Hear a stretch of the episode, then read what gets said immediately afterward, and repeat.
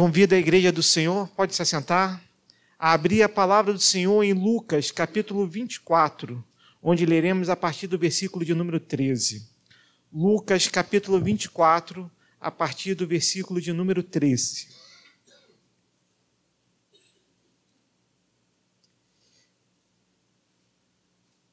Faremos uma leitura alternada. Eu lerei os versículos de número ímpar, a igreja responde com os versículos de número par. E no versículo de número 35, que é o último que leremos, nós faremos a uma só voz. Diz assim a palavra do Senhor.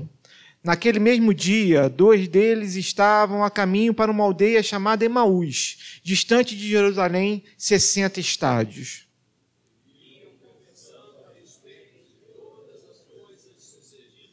Aconteceu que, enquanto conversavam e discutiam, o próprio Jesus se aproximou e ia com eles.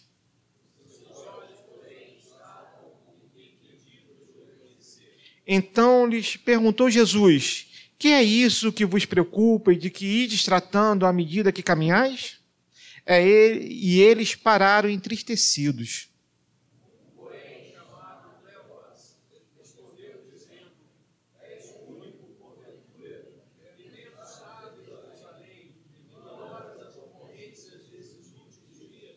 Ele lhes perguntou: Quais? E explicaram o que aconteceu a Jesus, o Nazareno, que era varão profeta, poderoso em obras e palavras diante de Deus e de todo o povo.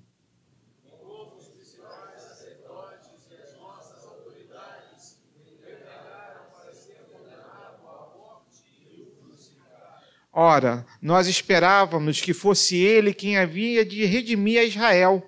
Mas depois de tudo isso, já é já este o terceiro dia desde que tais coisas sucederam.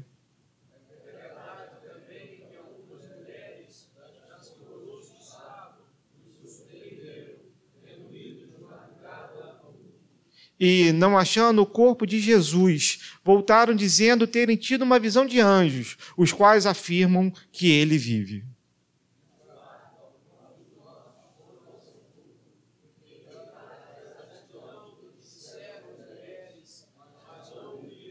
Então lhes disse Jesus: honestos e tardos de coração para crer tudo o que os profetas disseram.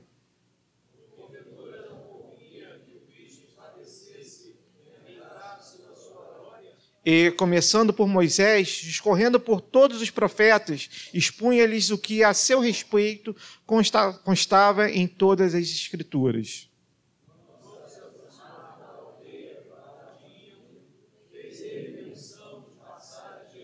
Mas eles os constrangeram, dizendo: Fica conosco, porque é tarde e o dia já declina. E entrou para ficar com eles.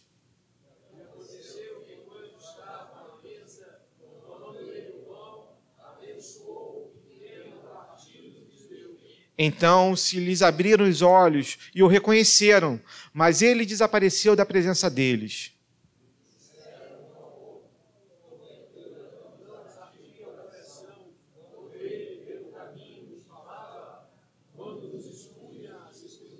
E, na mesma hora, levantando-se, voltaram para Jerusalém, onde acharam reunidos os onze e outros com eles.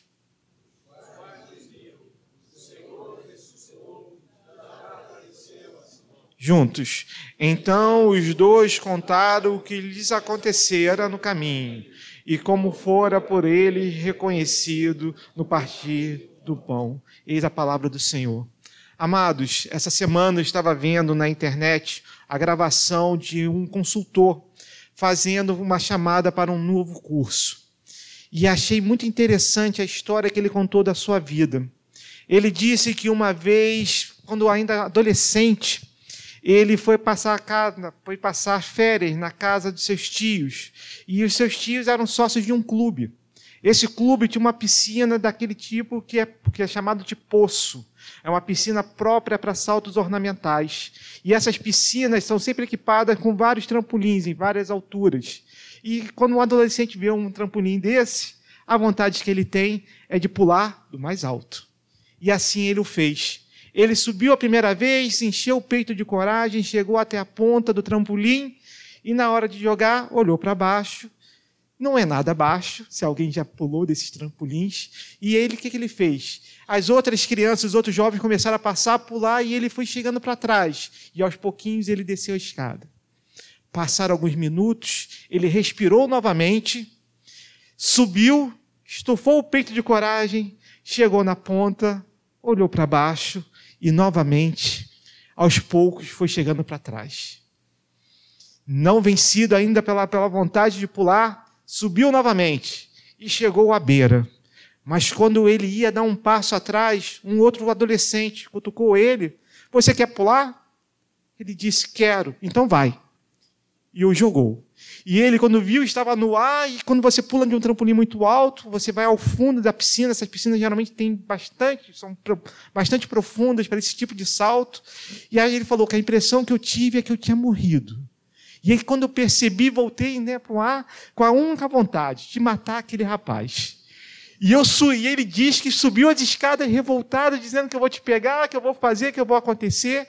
E o rapaz, muito rapidamente, falou assim: Ué, eu te fiz uma pergunta, não fez? Ele falou, fez. E o que, que você me respondeu? Que eu queria pular. Então, eu só te ajudei a fazer aquilo que você, você queria. Vamos pular novamente? E ele percebendo, o outro menino percebendo que ele ainda tinha medo, deu a mão para ele e deu um pulo junto. E eles dois pularam. E esse consultor, com essa história, queria falar que muitas vezes precisamos tomar decisões na nossa vida. E que muitas vezes, ao chegar no momento de tomar essa decisão, nós nos sentimos com medo. E nesses momentos precisamos de ter uma outra pessoa para que possa nos apoiar.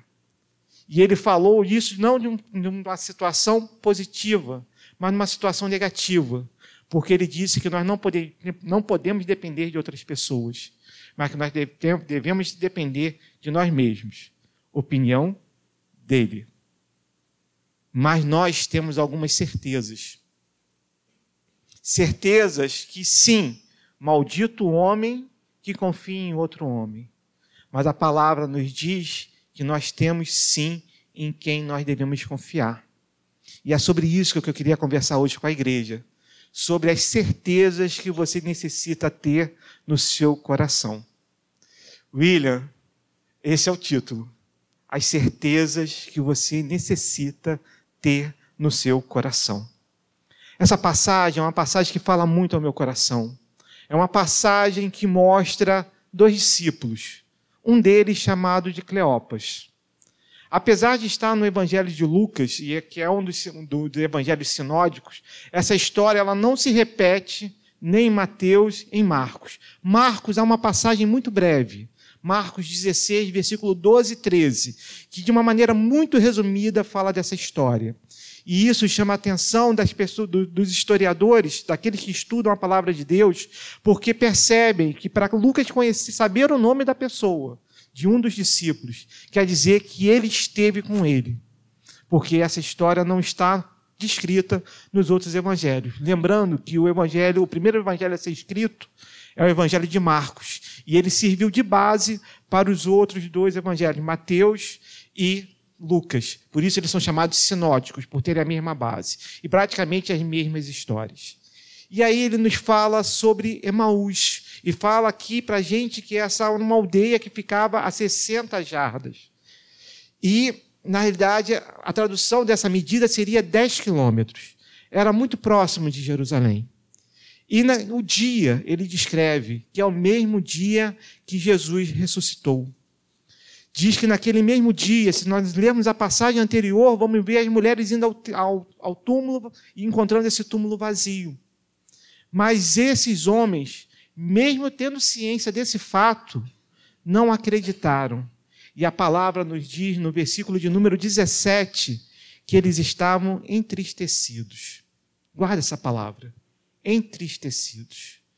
Mas antes, enquanto eles caminhavam debatendo a situação, versículo 16 vai nos falar que Jesus começa a caminhar com eles. E eles não o reconhecem. Guarda isso no seu coração, porque nós depois vamos falar um pouco sobre isso. Se nós formos ao Evangelho de Marcos, que fala rapidamente desse, desse versículo, dessa passagem, ele vai falar que Jesus se apresentou em outra forma. Mas há um grande motivo para Jesus, naquele momento, não ser reconhecido por esses homens.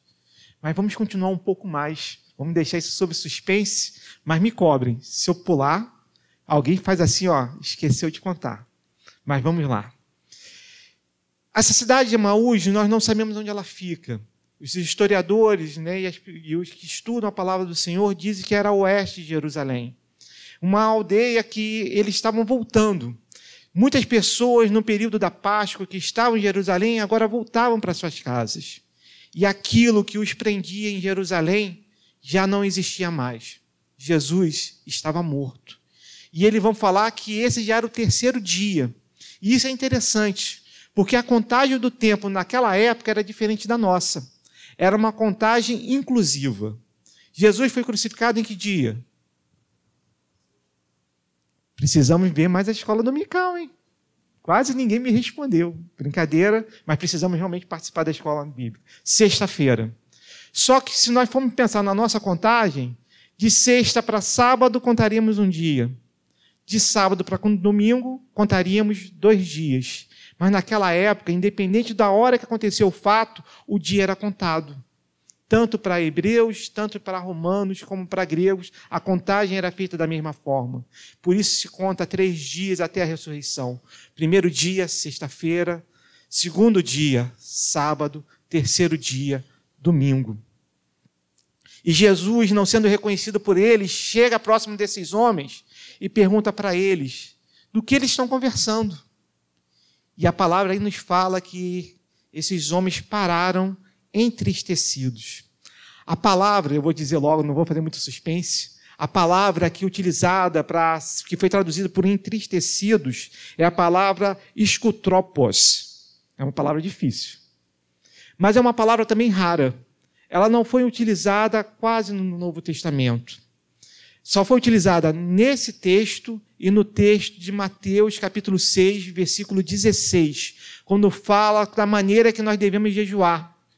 Jesus fala que quando nós devemos, quando, nós estamos jejuando, nós não precisamos fazer caras e bocas, parecer que estamos sofrendo, mas que nós precisamos estar alegres, com o rosto lavado, com uma maneira que as pessoas não percebam. E é a mesma palavra utilizada nesse trecho. O que o autor quer nos dizer, que aqui foi traduzido por entristecido, é que esses homens estavam totalmente destruídos. Esses homens tinham perdido o seu chão. Esses homens não sabiam mais o que fazer. Esses homens estavam andando cabisbaixos, melancólicos, sentindo uma dor que não dava para descrever. No grego também pode ser traduzido como um mau humor, mas eu acho que mau humor também não traduz o sentimento que ali eles estavam. Aqueles homens tinham perdido toda a sua esperança. Aquilo que eles esperavam não iria mais acontecer. O Messias, que eles pensavam que estavam seguindo, agora estava morto, crucificado. E eles falam não pelos romanos, mas pelas autoridades e pelo povo. Aqueles homens não tinham mais nenhuma nada mais a fazer, não tinha ninguém mais a seguir eles precisavam voltar para as suas vidas.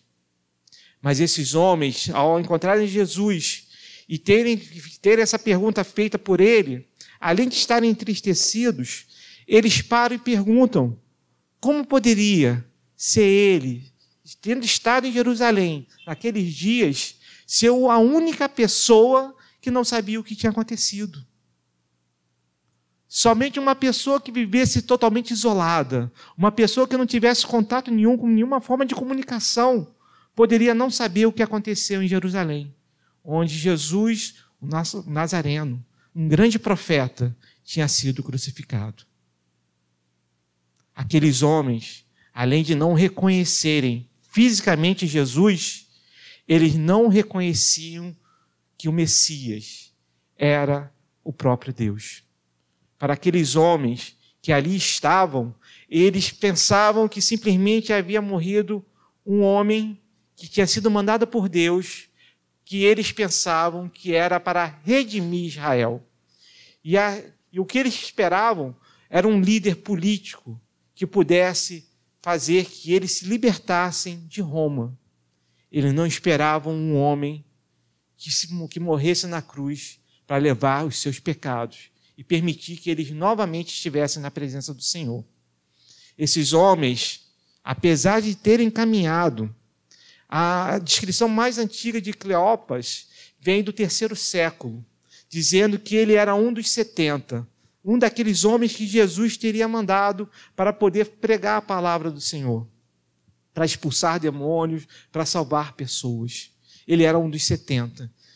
Porém, há outras referências. João, capítulo 19, versículo 25, fala de um Clopas, que seria a versão em, em hebraico do nome que foi traduzido para Cleopas, podendo ser ele também um, marido de uma das Marias, tia de Jesus, ou seja, ele seria tio de Jesus. Mas nós não temos certeza de quem ele era. Ao ver a maneira que esses homens entendiam quem ele era, Jesus vai nos falar no versículo de número 25.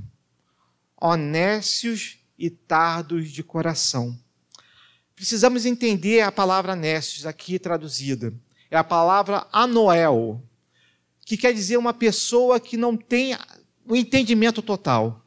Uma pessoa que, apesar de enxergar, apesar de estar recebendo a mensagem, quando ela é processada no seu cérebro, ele não a consegue entender. O que Jesus está dizendo é que, apesar deles terem andado com ele durante muito tempo, não o conheceram de verdade.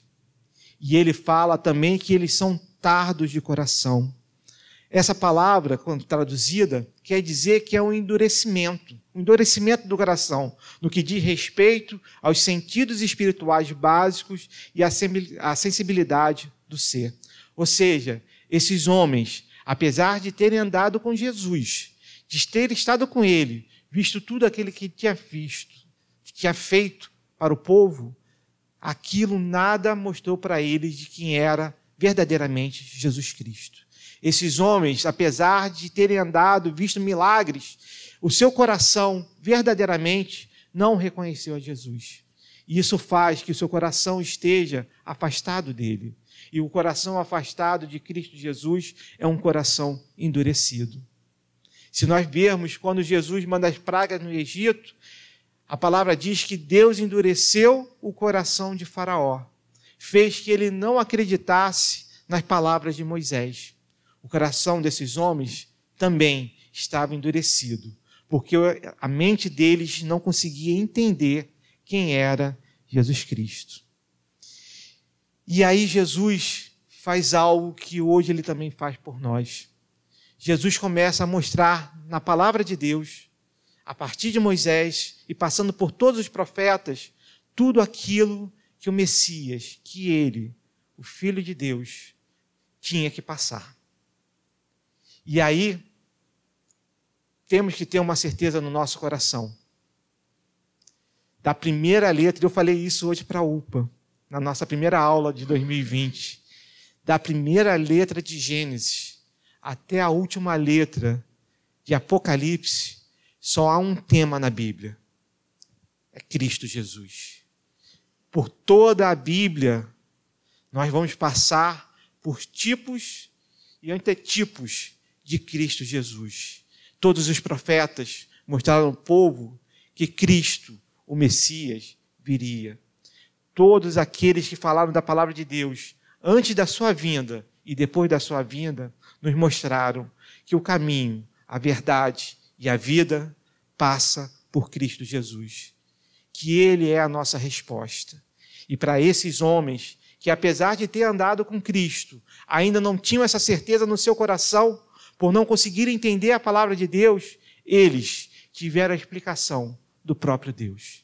Jesus mostrou para eles pelo caminho como a Bíblia que eles tinham disponível naquele momento, que era o Antigo Testamento, falava da vinda de Cristo, da sua verdadeira missão, que era morrer por nós, pelos nossos pecados, para nos dar vida e vida em abundância.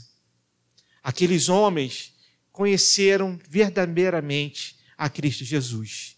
E aí, a palavra nos fala, no versículo 28 e 29, que Jesus, ao chegar na aldeia, fez menção de ir em frente.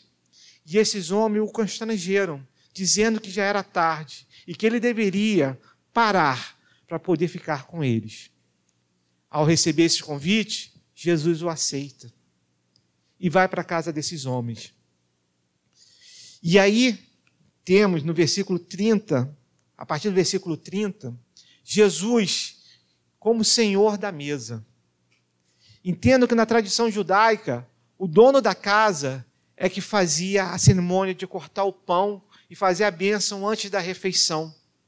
Mas aqueles homens, vendo que aquele homem falava de Deus, da forma que ele falou de Jesus Cristo, dão a ele a honra de fazer esse trabalho.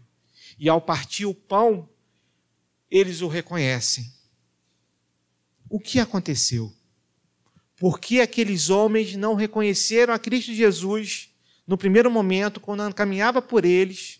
Seus olhos estavam, como diz a palavra, como impedidos, e agora, no partir do pão, esses homens, esses homens o reconhecem.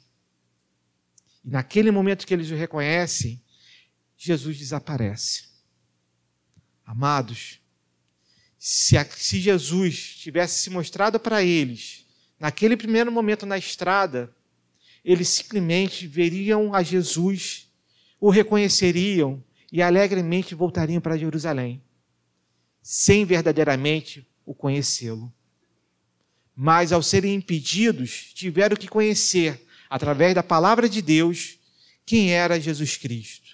E aí, naquele momento, sabendo que o Cristo era Deus que tinha encarnado, tinha descido da sua glória para poder estar ali fisicamente e morrer por nós naquela cruz, porque somente Ele poderia fazer isso por nós. Ao entenderem isso, eles já não precisavam ver Jesus Cristo fisicamente. E Jesus deixa de estar na sua frente e passa a viver no seu coração, verdadeiramente. E esses homens, então, com o coração aquecido, voltam para Jerusalém. Aqueles homens que antes estavam entristecidos, agora têm novamente a verdadeira esperança. Não esperando um líder que, que os conduziria a uma vitória sobre Roma, mas sabendo que o próprio Deus se fez carne, morreu na cruz, derramando seu sangue como cordeiro perfeito para nos dar vida e vida em abundância. E esses homens, esses homens, agora conhecendo verdadeiramente quem era Jesus Cristo, necessitam voltar à comunhão, voltar novamente para o local para onde, de onde eles não deveriam ter saído. Voltam novamente para Jerusalém. E ao, e ao chegarem lá, encontram os apóstolos reunidos com outros discípulos e quando eles contam a novidade que tinham visto Jesus e como ele tinha partido o pão e tinha sido reconhecido nesse ato, eles também sabem que os outros apóstolos dos discípulos também já tinham tido a mesma experiência. Precisamos perceber que Jesus cuida de nós individualmente. Jesus vai atrás daquela ovelha, deixa as 99 ovelhas no aprisco e vai atrás daquela que não acredita mais nele. E ele é atrás de volta. Esses dois discípulos tiveram um contato com Jesus. E a pergunta que eu faço agora, já que o tema que eu propus para essa mensagem é que nós tenhamos algumas certezas no nosso coração, é o que certezas essa passagem pode nos trazer.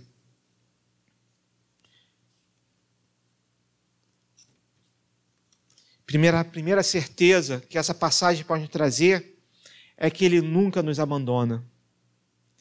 Se nós olharmos o Salmo 23, versículo 1, esse todos nós sabemos de cor. O Senhor é meu pastor e nada nos faltará. Ele cuida de nós a cada momento. Ele nos dá o seu ensino. Ele nos guia através do seu Espírito Santo para que nós verdadeiramente estejamos na sua presença.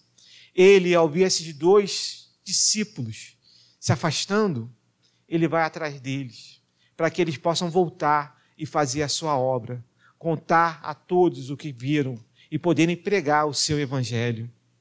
A palavra nos garante, como eu disse aqui para o reverendo Vladimir, que nem um fio de cabelo pode cair da nossa cabeça sem que ele saiba ou permita. Não há lugar, seja o vale sombrio da morte, seja o maior dos esconderijos, não há lugar que nós possamos estar fora da presença de Deus, porque Ele está conosco em cada momento. Não há uma palavra que possa chegar ao nosso, aos nossos lábios que Ele antes não saiba e não a conheça, porque Ele sonda o nosso coração a cada segundo. Por isso precisamos ter essa certeza no nosso coração que Ele nunca nos abandona. Ele não, não abandonou os servos em Emaús, Ele não abandonou os apóstolos, Ele não abandonou a sua igreja e sabemos que Ele voltará para nos buscar. Segunda, certeza que precisamos ter no nosso coração é que necessitamos estar em comunhão. Aos discípulos, ao perceberem a presença de Jesus no seu coração, a sua primeira vontade, independente da hora, eles caminharam durante toda uma tarde para poder chegar na cidade onde eles estavam. E mesmo avançada a hora, mesmo com perigo na estrada, aqueles homens não conseguem mais ficar em Emaús. Aqueles homens necessitam voltar para Jerusalém e estar com os demais para contar a boa nova, evangelho. Diz-nos a palavra do Senhor, porque onde estiverem dois ou três reunidos em meu nome, ali estou no meio deles. Mateus capítulo 18, versículo 20. Precisamos estar em comunhão. Quando estamos aqui na palavra, na casa de Deus, ouvindo a Sua palavra, estamos em comunhão. Daqui a pouco vamos ceiar, ceia que o Senhor nos deixou, no partir do pão, no derramar do seu sangue. Vamos estar em comunhão. E como é bom estarmos em comunhão. Como foi bom, tivemos um encontro da UPA na sexta-feira. E foi maravilhoso, podemos rir, podemos estar juntos, podemos brincar, podemos ver no rosto de cada um daqueles adolescentes a alegria de estarem juntos. Fizemos uma primeira reunião, a, a, a diretoria, vou pedir permissão para poder falar. Fizemos uma primeira reunião esse ano, e no coração dos nossos adolescentes, o que mais ardia era a tristeza de não, estar, não estarem em comunhão. E quando juntos estiveram na sexta-feira, e como juntos eles têm estado, o coração dos nossos adolescentes tem ficado alegre que é para isso que o Senhor nos fez. O que está passando no seu coração? O que você está passando sozinho? O que você tem deixado de fora da tua igreja? Esteja conosco, esteja aqui, para nós podermos orar com você, para podermos chorar juntos, para podermos rir juntos, para podermos interceder pela sua vida, para podermos juntos lermos e conhecermos a palavra do Senhor. Tenha certeza no seu coração que Ele nunca te abandona. Tenha certeza que necessitamos estar em comunhão. Também tenha certeza que precisamos ter uma fé inabalável. Aqueles homens, ao verem Cristo crucificado, deixaram esvair toda a sua certeza que tinham no coração. E aqueles homens, então, resolveram partir.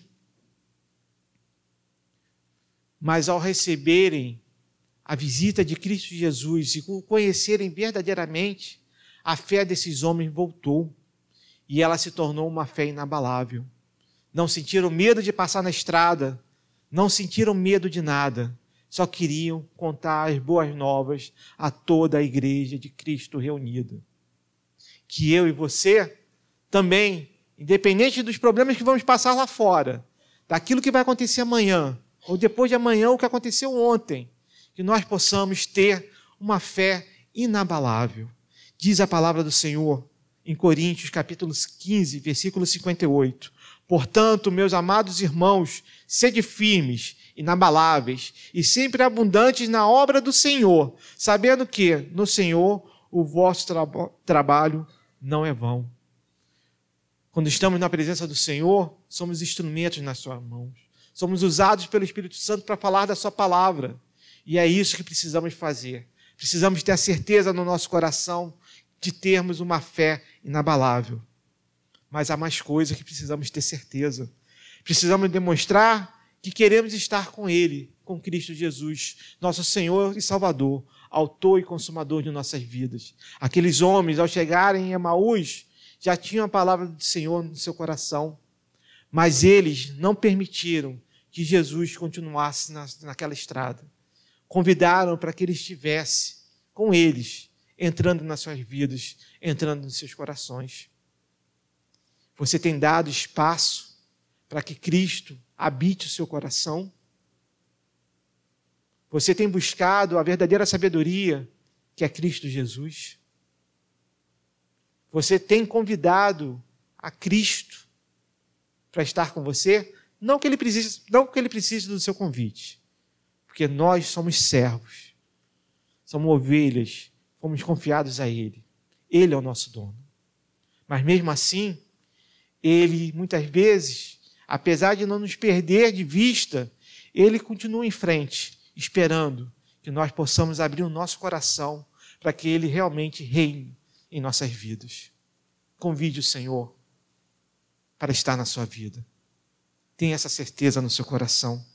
Precisamos também conhecer a Sua palavra.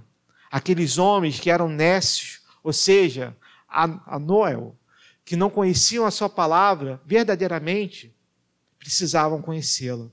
Eu e você, a cada dia, precisamos consultar a sua vida. Falávamos hoje na classe da UPA que a Bíblia é a nossa regra de fé e de prática. E eu perguntei aos adolescentes o que queria dizer isso. Quer dizer que tudo que fazemos, tudo que somos, tudo que temos, tem que estar na palavra do Senhor. Não há como fazermos nada na nossa vida sem antes consultarmos a Deus de consultar, com Ele se é essa a vontade dele na nossa vida. Tiago vai nos dizer que não devemos fazer planos, mas que devemos dizer: se Deus quiser, ano que vem irei a tal lugar. É isso que você tem feito na sua vida? Você tem colocado a sua vida na presença do Senhor? Tem confiado na palavra dele? Se não, faça isso. Esses homens, ao conhecerem verdadeiramente a palavra de Deus, não precisavam mais ver Cristo fisicamente. Eles precisavam agora de Cristo no seu coração. E é onde Jesus está, na minha e na sua vida. Precisamos dele no nosso coração. Precisamos conhecer a sua palavra, que é Cristo Jesus. Precisamos, finalizando, Salmo 119 nos fala, no versículo 105, Lâmpada para os meus pés é a tua palavra e luz para os meus caminhos. E para finalizarmos, Precisamos ter a certeza no nosso coração que Ele se revelará a nós e encherá o nosso coração de alegria. Aqueles homens, ao entrarem naquela aldeia sem conhecer verdadeiramente Cristo, Ele se revelou através do partir do pão. Aqueles homens, através do que nós iremos fazer em poucos momentos, reconheceram a Cristo Jesus. Aqueles homens verdadeiramente eram de Cristo Jesus que eu e você possamos assim também ser. Que nós não precisemos, como aquele jovem que eu contei da história, de ninguém que nos empurre ou que nos dê a mão. Porque é o que nós precisamos em nossa vida, nós já temos, que é a presença de Cristo Jesus.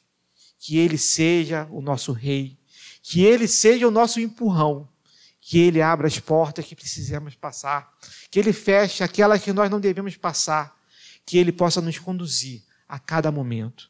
Seja num salto numa piscina onde temos medo, seja no caminhar no dia a dia, seja no nosso trabalho, seja nos desafios, seja no trabalho na igreja. Que Ele, autor e consumador de nossas vidas, que Ele nos guie, que Ele nos mostre, que nós possamos verdadeiramente, através do Espírito Santo, viver isso em nossas vidas. Que nós nunca precisemos nos afastar de Cristo Jesus para que Ele venha nos buscar novamente. Que nós possamos verdadeiramente confiar em Sua, sua palavra. Que Deus abençoe a igreja. Eu convido os pastores e presbíteros para estarmos aqui juntos para a ceia do Senhor.